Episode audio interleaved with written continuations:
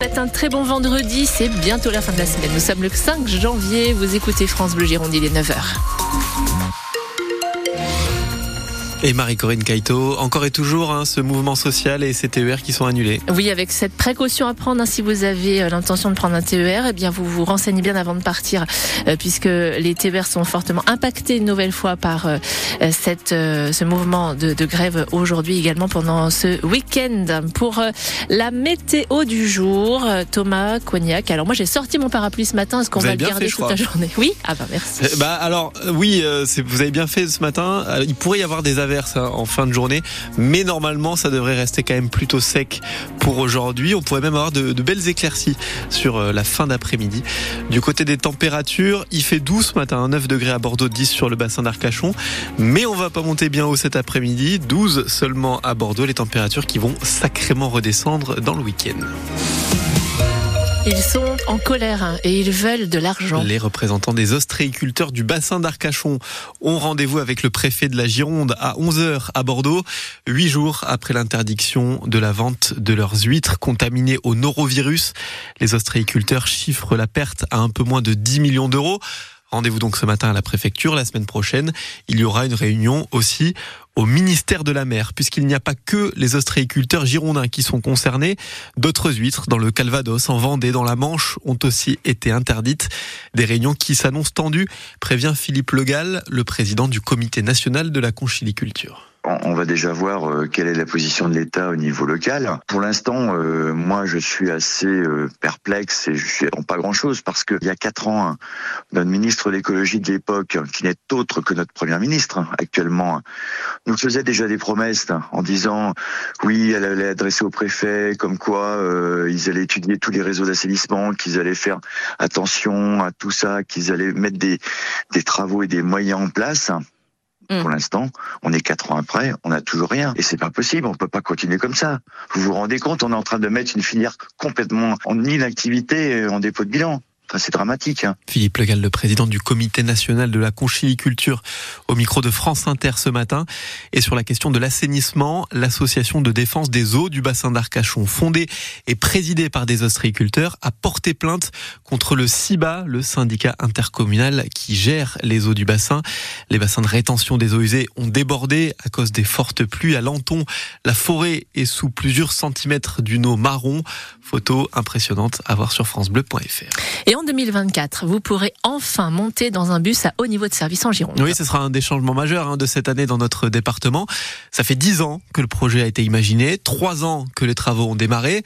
C'est pour juin, ce BHNS de 21 km qui aura la moitié du trajet dans des voies réservées jusqu'à la gare Saint-Jean. Il est très attendu, hein, notamment par les habitantes et habitants du Haillan, de Saint-Médard-en-Jalles et de Saint-Aubin-de-Médoc, le terminus de la ligne où vous vous êtes rendu, Arnaud Carré. Encore cinq mois de patience pour les 7500 habitants pour qui ce bus express a surtout été synonyme de travaux, le maire Christophe Duprat. Travaux qui ont été euh, longs, euh, laborieux même on peut dire. Hein. Ils sont encore pas tout à fait terminés. Il y a certains axes qui ne sont pas, certains on va devoir casser pour refaire. Difficilement compréhensible quelquefois pour les gens qui circulent, mais la ligne sera bien mise en service dans les premiers jours du mois de juin. Avec l'idée de mettre le centre de Bordeaux à 55 minutes et la gare Saint-Jean à 1h05, ça fait 50 ans qu'André habite Saint-Aubin et 10 ans qu'il attend ça. La dernière fois que j'ai pris la voiture pour aller à Bordeaux, j'ai mis je sais pas combien de, de quart d'heure et de quart d'heure euh, entre les bouchons et puis le stationnement surtout, donc c'est très très délicat. Je pense que je vais bien apprécier cette nouvelle ligne. David, lui, vient de poser ses valises à Saint-Aubin avec des enfants de 2 ans et 5 mois, priorité à la voiture pour l'instant. Ça sera une des options qui sera envisagée parce que bah, quand on va à Bordeaux, euh, pour se garer, etc., c'est la galère, les enfants, les poussettes, faire. Euh, donc euh, je pense que ça sera très, très pratique. La ligne G du réseau TBM qui va avoir un été pour se roder avant d'approcher le rythme de croisière attendu, soit 50 000 voyageurs par jour. Et ce sera la première des six lignes express hein, qui doivent voir le jour d'ici 10 ans à Bordeaux Métropole. On ne verra plus Sipili Falatea pardon, sur les terrains cette saison. Oui, sous le maillot de l'Union Bordeaux-Bègle ou de l'équipe de France, le pilier s'est rompu un ligament croisé du genou à l'entraînement cette semaine. Le club l'a annoncé hier. En hockey sur glace, la patinoire Mériadec à nouveau à guichet fermé ce soir pour le match des boxers de Bordeaux en Ligue Magnus. Les Bordelais reçoivent Chamonix, c'est à 20h15. Et puis on termine ce vendredi notre série olympique de cette semaine. Année olympique, hein, les Jeux de Paris arrivent, des Jeux auxquels espère participer Marie-Julie Bonin, la jeune sauteuse à la perche du Stade Bordelais. Elle espère être au rendez-vous au Stade de France le 7 août à 19h05. Ce sera la finale de la perche féminine. Elle était notre invitée ce matin je me rends même pas compte de ce que ça peut donner, même si avec euh, par exemple l'expérience à Munich, c'était incroyable. Le stade était fou, en plus le public allemand, euh, c'est des passionnés de sport, donc euh, ils t'applaudissent absolument tout le temps, ils sont vraiment là et tout le concours j'ai été stimulé par par le public. Mais en fait, je pense que c'est même pas envisageable de ressentir qu'est-ce qui va se passer justement ce jour-là sur le stade avec 90 000 personnes euh, et des Français. C'est un public français, donc dès qu'il y aura un Français sur la piste, ça va être juste incroyable.